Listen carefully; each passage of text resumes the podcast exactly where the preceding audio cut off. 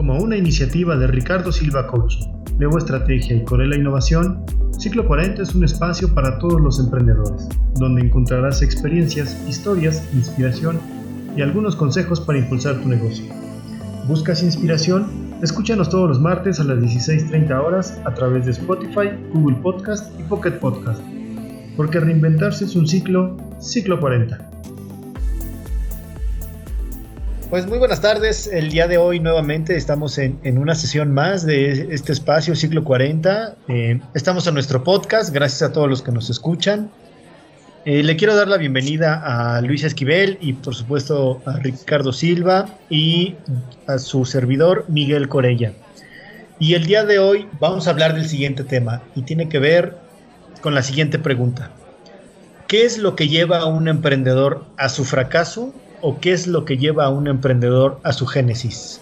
Y pues iniciamos. Hola, ¿cómo estás? Adelante, muy muy bien, ¿y tú? Bien, bien, Ricardo, ¿cómo andas? Bien, muy bien, todo bien, gracias. Saludos, gusto en charlar con ustedes nuevamente. Igualmente, buenas tardes, días o noches o madrugadas, según sea el caso.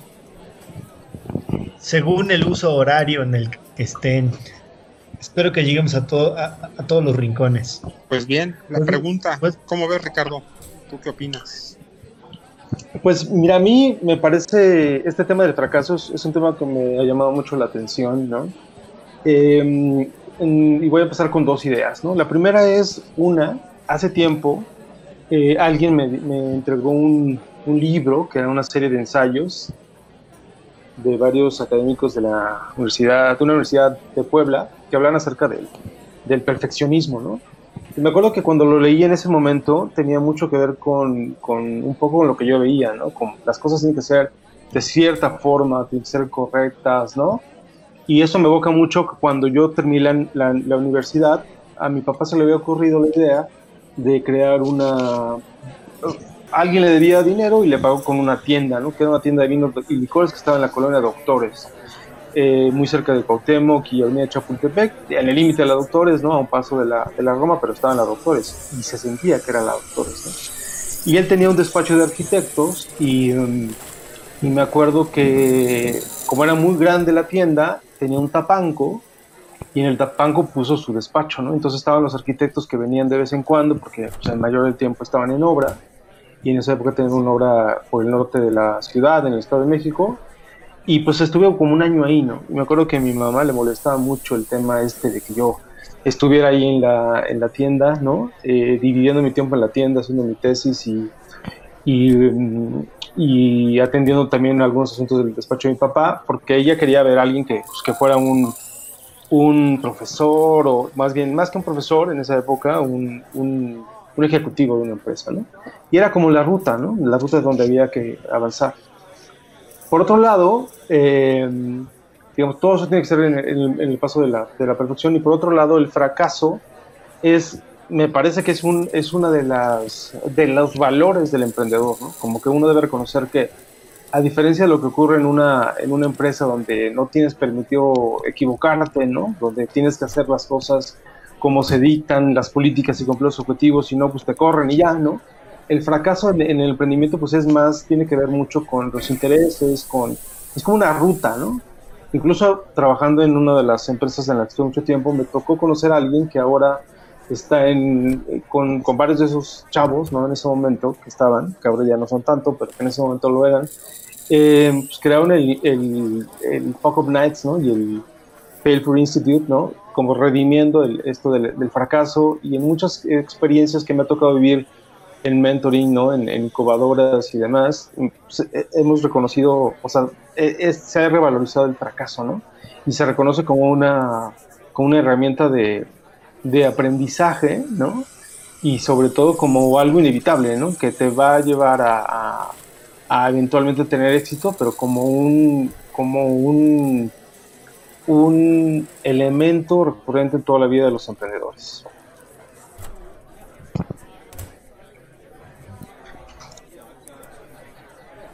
Sin duda lo que mencionas es muy importante, este Ricardo. Fíjate que yo veo más un poquito esta parte del fracaso en los emprendedores también como, como pues como ciertas faltas, como ciertas fallas, como ciertos... Eh, eh,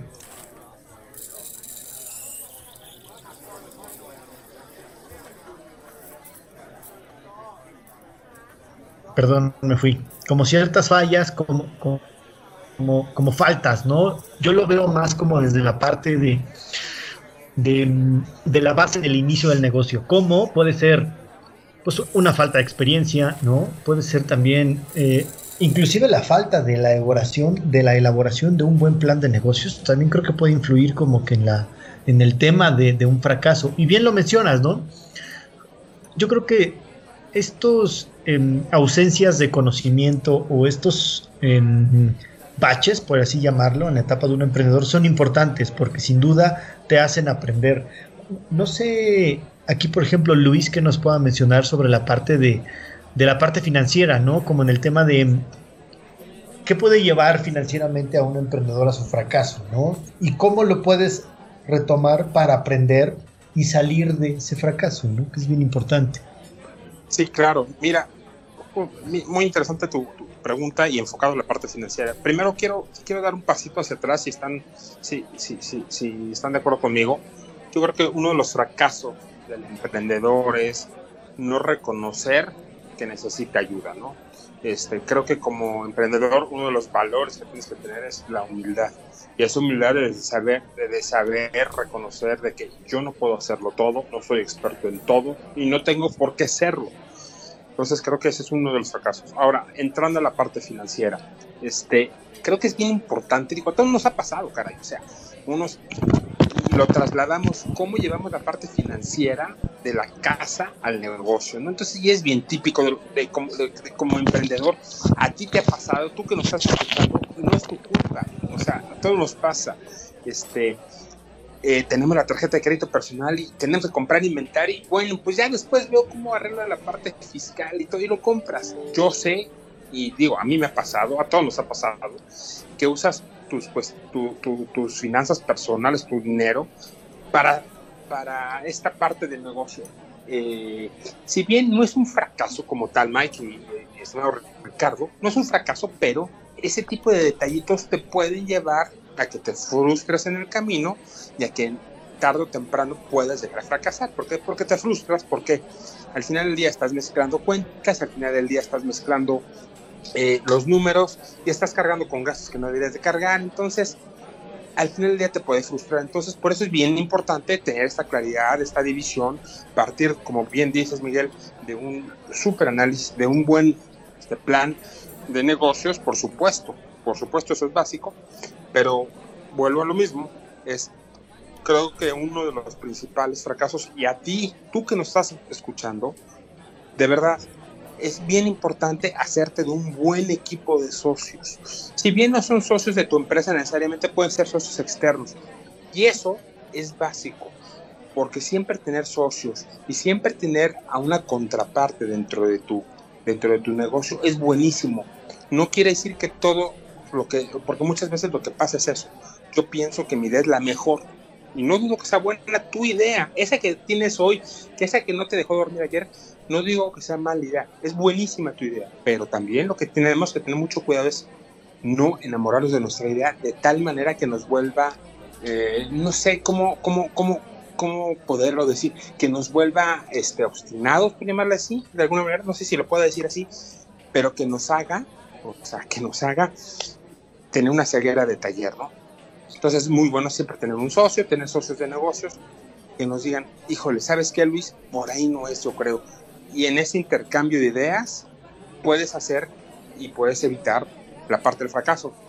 Eso es, es como yo lo veo, ¿no? Y como lo, lo que yo he vivido este, en lo personal y que he vivido con, con, con, los emprendedores con los que hemos trabajado. Digo, no sé si concuerden conmigo los dos.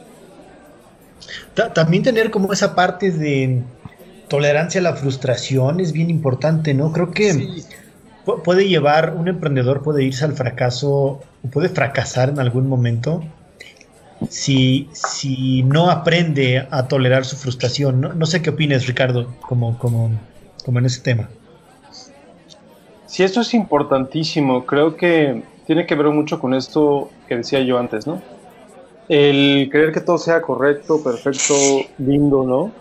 Contra el saber que pues no pasa nada, ¿no? Si, si las cosas eh, fracasan, lo que tienes que hacer es rearmarte rápidamente, ¿no? O sea, hacer como una, eh, como un ejercicio de, primero de, documentación, ¿no? O sea, hacer una bitácora, hacer una bitácora de qué es lo que qué es lo que hiciste, qué funcionó, qué no funcionó, y de repente, y sacudírtelo, ¿no? Es, es, es un poco esto de, resistencia a la frustración, pero también como de desapego al resultado, ¿no? Y como agilidad, ¿no? Es decir, bueno, ya, ¿no? Ya, ya, ya falló, a lo que sigue. Y listo, y si vuelve a pasar, pues otra vez te vuelves a levantar, ¿no?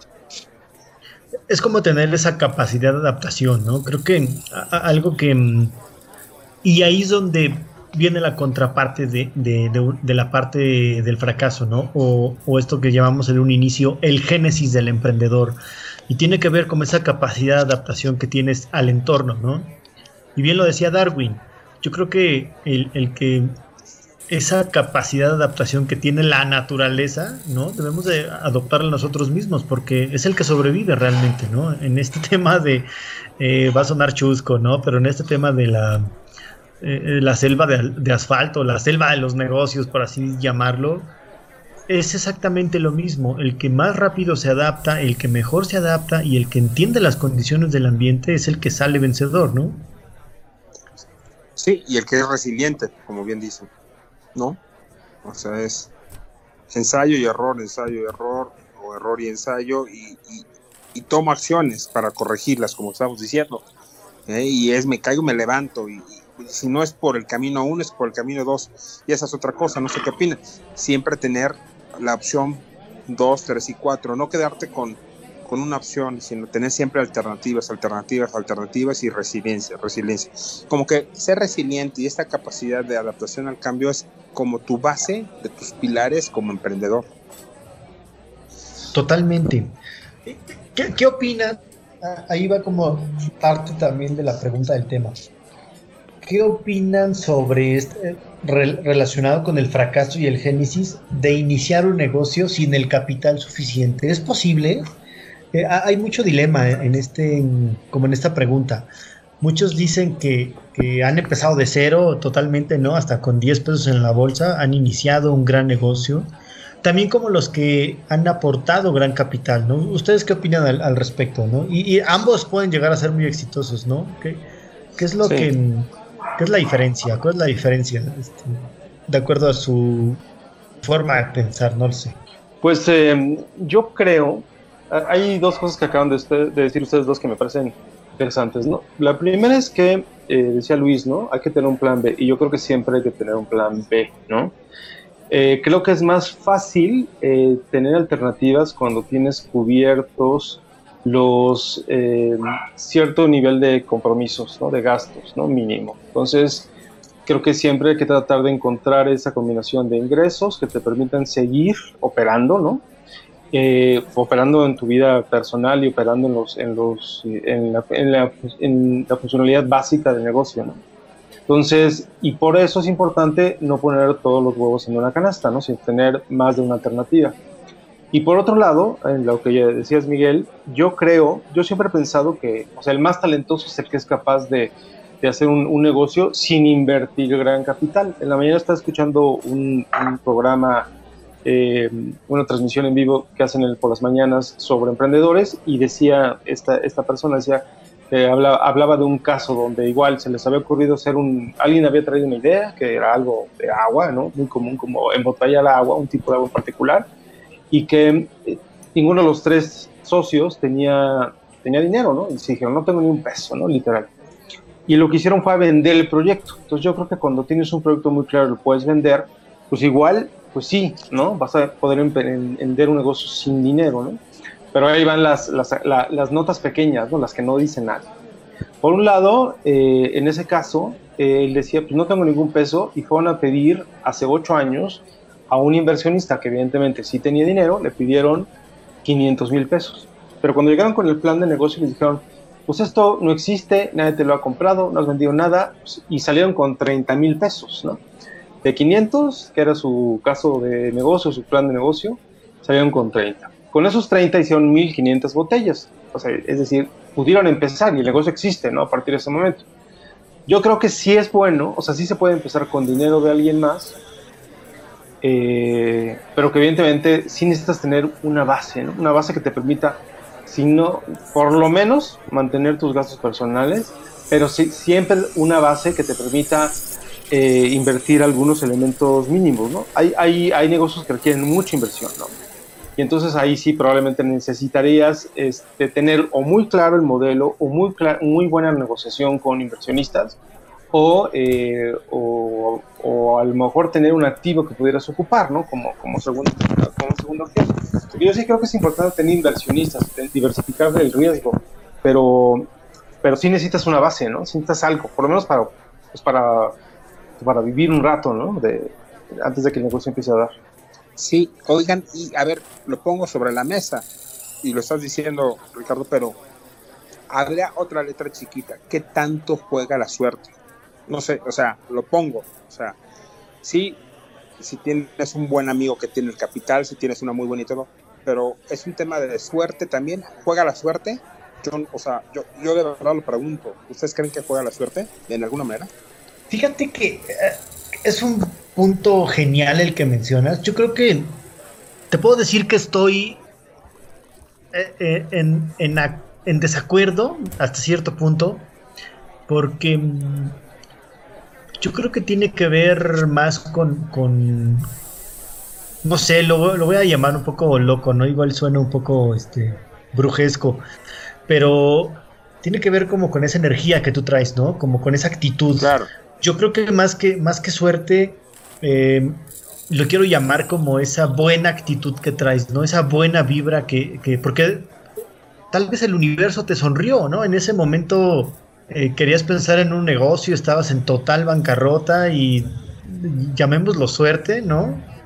Te encontraste un billete de la lotería y ¡pum! te ganaste el premio mayor, ¿no? Entonces creaste una empresa, ¿no? Que ese sería el mejor de los casos, realmente y creas una empresa y creas la mejor empresa.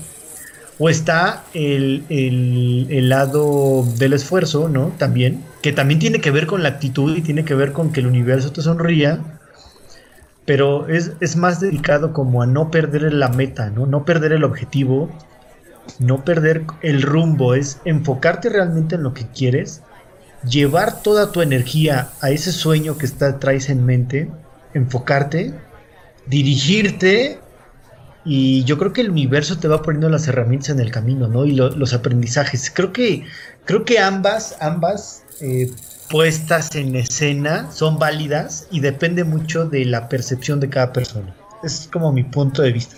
No sé qué opinan ustedes, ¿no? Sobre, sobre, sobre esta parte. También es muy importante ver el tema de, de mm, qué ha pasado, ¿no? Creo que hacer el ejercicio también nos, nos toma como que hay empresas lo voy a decir muy, muy rápido, ¿no? Que fueron muy exitosas en su momento. Un ejemplo de ellas puede ser Kodak, ¿no? Que me parece que por ahí está renaciendo.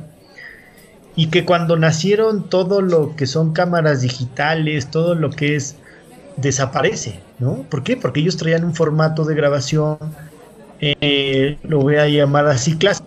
el, no recuerdo el formato de que, se excusa de los cassettes, no, no recuerdo cómo se llamaba ese formato.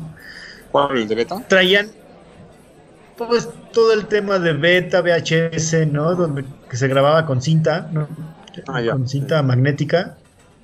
Pero hay un, hay un formato que tiene, hay un 8 en el formato, no me acuerdo cómo, cómo se llama. Entonces, em, pues dentro de ese formato llega lo digital, desaparecen y pues no hemos vuelto a saber de ellos en muchos años, ¿no? Y, ellos tenían un génesis. También, ¿qué opinan al respecto? ¿Qué opinan sobre las empresas que, y tiene que ver con lo que mencionábamos, de, ¿no? De la parte de adaptación.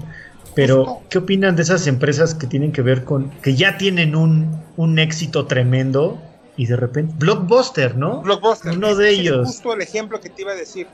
Es esas empresas que crece, se, se posiciona, se consolida en el mercado y todo, y no tiene la capacidad esa que hemos hablado de adaptación. Puede ser capacidad de adaptación, llámale capacidad de adaptación o soberbia, yo no sé, pero justo ese es el ejemplo que, coincido contigo. No se adaptaron, no, no se adaptaron los nuevos cambios o pensaron que su negocio era eterno. Entonces, esto es un gran, una gran enseñanza para todos nosotros como emprendedores, es no todo es para siempre, ¿no? Y hay que tener esa capacidad de, de adaptación. No sé cómo veas, Ricardo. Sí, creo que es súper importante. Yo creo que sí veo, sí, sí, sí tengo un claro tema como de la soberbia, ¿no? De las grandes empresas que ya no se permiten hacer nada o que ya están demasiado estructuradas o que ya tienen, digamos, criterios muy específicos y se van volviendo eh, un poco como, como, como rocas, ¿no? Que creen que nadie les va a tirar, pero que los tiran, digamos, se van despedazando por porque no tienen la capacidad de responder, ¿no? Y es el caso de Blockbuster, ¿no? Yo, yo les, eh, les he contado, ¿no? O, les cuento ahora que pues, yo trabajé en, una división de video de lo que ahora es Cinépolis, ¿no? Que de hecho no existía Cinépolis y nos fue muy mal, ¿no? Nos fue tremendamente mal. Lo que hacíamos era eh, llevar películas a domicilio, ¿no? Se llamaba Cinexpress esa, esa marca. Y en ese momento, pues estaban mucho más preocupados por, por, por Blockbuster, que ya había tenido problemas en México, pero parecía imbatible, ¿no? Parecía el gran, el gran, el, futuro del cine, pues pensaron que lo que iba a acabar era el cine, y pues el cine ahí sigue. Eh, bueno, ahora veremos qué le pasa en, los, en, en la época de la posnormalidad, pero, pero en realidad no pudieron reaccionar, tuvieron la oportunidad de hacerlo. ¿no? Y eso pasa con muchas empresas. Hay, hay historias contrarias, ¿no? Por ahí está Kodak, que parece que va a renacer. Por ahí está, por ejemplo, no sé, Nokia, ¿no? Que empezaron haciendo otra cosa completamente diferente, ¿no? Este, muchas otras historias que de repente, creo que eso es lo importante, ¿no? O sea, lo importante es que tú tengas un negocio y que puede ser que pueda cambiar, ¿no? Que tu idea original pueda transformarse a través del tiempo y que acabes haciendo algo completamente diferente, ¿no? Eh, para eso es muy importante no, no, tener esta capacidad como de, decía yo, de desapego, ¿no? Decir, pues a lo mejor tu idea es muy buena, pero tu idea no, no, da dinero, ¿no? O es muy pequeña. Y a lo mejor puedes hacer esa idea pequeña, pero tendrás que hacer otras cuantas más y evolucionarla, ¿no? Yo creo que, yo creo que, nos cuesta ahorita trabajo, eh, bueno, cada vez este, nos cuesta trabajo encontrar empresas viejas, ¿no? Que sigan subsistiendo. Y yo creo que un poco pues sí necesita, las, los, pequeños y los grandes necesitan, pues, reinventarse, ¿no? Y olvidarse un poco de lo que son, ¿no? De lo que han sido a través de la historia y, y, redefinirse continuamente, Totalmente. Yo creo que este tema que lo mencionas, estoy seguro que van a renacer los autocinemas. Porque a todo el mundo nos encanta el cine, a mí me encanta el cine, ¿no?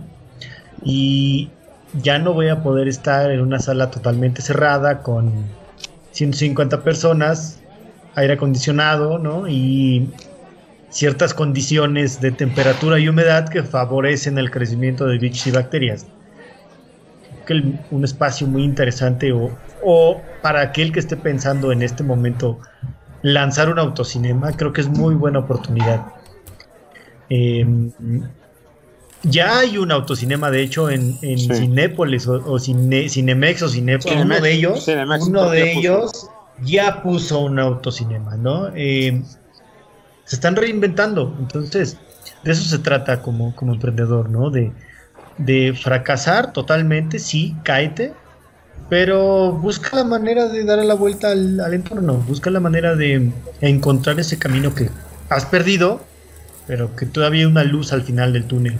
Y tocando esto de la idea, hace mucho, no, hace mucho, hace un par de años tuve la experiencia con un cliente aferrado a su idea. Yo le decía, oye, ¿sabes qué? Es que ya encontré estudios donde dice que, pues lo que me mencionas no funcionó, ¿no? Ya está comprobado y hay una validación de que la idea que tienes no funciona, ¿no? Yo quiero hacer esto y creo que este es el mejor momento.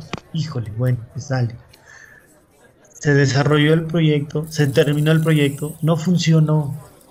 También es muy importante que escuches esas señales externas que te puede dar pues aquel persona que te está ayudando, ¿no? Ya sea en consultoría, ya sea en desarrollo, ya sea en finanzas, es muy importante y bien lo mencionas, ¿no? Esa parte de soberbia. Escucha, tu idea puede ser buena, pero si te abres a los canales correspondientes puede ser mejor, ¿no? Creo que es muy importante aprender a escuchar y recibir la información que te da el entorno. Creo que eso es importante también. Y otra cosa que es importante complementando eso, además de, escuchar y todo, es sigue tu corazonada, porque también tu corazonada muchas veces es sabia. Tú mejor muchas veces tienes el feeling, ¿no? Y, bueno, creo que eso es bien importante. Y una cosa, me regreso un segundito con algo que dijo Ricardo, que dijo que ya no hay empresas viejas. Mi pregunta es, ¿estamos viendo un nuevo orden en el tema empresarial. O sea, hoy ya las empresas ya no son empresas, de, ya no va a haber empresas de 50, 70, 80 años. O hoy las empresas van a durar 5 años, las van a comprar, van a fusionarse, van a haber decisiones. ¿Cómo lo ven ustedes? Eh, o sea, me parece muy interesante también esa parte porque es parte del génesis y del fracaso de la empresa y del emprendedor, por, por, por, por lo, por, o sea, por un, es un hecho salvo lo que menciona Ricardo, fíjate que yo creo que hay esas dos caras de la moneda. Está la parte no duradera, donde crean todo el concepto de negocio, lo hacen crecer, lo solidifican y se vende. Y esa empresa que lo compra, pues tiene pensado hacer crecer ese negocio. O de la misma manera, la persona que invierte o la institución que invierte en esa idea de negocio o en esa empresa lo hace por algo. Es para consolidar la idea o para cambiarla, no sé. Lo hacen inclusive para tumbar la competencia. Entonces, no sé qué opina Ricardo al respecto. Este, pero yo creo que las dos existen todavía o pueden llegar a existir. Sí, yo creo que lo que está pasando, creo que ah, por ahí el, la frecuencia en, marketing, ¿no? Ejemplos de marketing veíamos cómo estaba ocurriendo con una concentración de las grandes marcas de consumo, ¿no? Las marcas estaban concentrando en unos cuantos propietarios. En tecnología pasa, ¿no? De repente vemos a Microsoft, ¿no? Que quiere comprar Skype, ¿no? Porque compra Skype o a Facebook que compra WhatsApp o Instagram, ¿no? Eh, hay una oferta, por ejemplo, ahora por TikTok, ¿no? Por de Twitter y de Microsoft, ¿no? Entonces todavía creo que está esa tendencia, ¿no? Esa tendencia de los grandes dueños de los capitales y de los grandes corporativos que tratan de llevar empresas a su, a su gran eh, conglomerado, ¿no? Esa es una. La segunda tendencia que yo observo es de las, eh, de, digamos, de las startups, ¿no? Tienen ese, ese, ese camino, ¿no? Tienen como varios caminos. El primero es que la, a diferencia de lo que ocurría con las empresas antes, que uno buscaba desarrollarlas y permanecer con ellas, em, ahora las empresas están diseñadas para ser compradas por alguien más, ¿no? Entonces puede ser que las te las compren, que te quedes con ella un año, dos años, cinco años, pronto, pocos años, y después las vendas y tú te vas a hacer otra empresa, ¿no? Seas un emprendedor en serio. Eh, pero también están las que, se, que, crecen por sí mismas, ¿no? Eh, cambiando su composición accionaria, cambiando eh, con distintas estrategias que sería como lo que se conoce como el scale up, ¿no? O sea, crece, ¿no? Pero por otro lado también yo creo que hay una tendencia que probablemente todavía esté en, en, en pañales o en la etapa inicial, que es la etapa del consumo local, ¿no?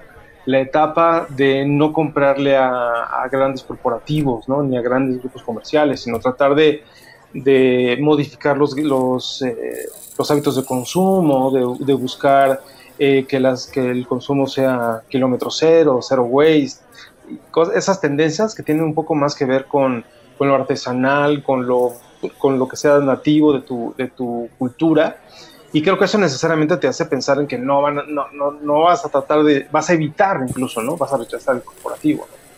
Eh, entonces, por ahí yo creo que eso, yo veo esas tres tendencias y esto, ¿no? Las últimas en particular, van, van adelantando el emprendimiento, ¿no? Entonces, se va generando esta cultura del emprendimiento, ya hay más respeto, ¿no? Em, empecé diciendo que, no, pues que en mi casa lo que se veía y en mucho del entorno lo que era bien visto era que fueras ejecutivo de una gran empresa, ¿no? De una empresa conocida. A mí sí me tocó en la universidad estar en el área de emprendimiento, le llamaba, el profesor Carlos Sedano le llamaba eh, desarrollo empresarial, ¿no? Y sí me metí, ¿no? Con algunos, con varias personas, algunos que, se volvieron emprendedores y otros que se volvieron eh, ejecutivos, ¿no?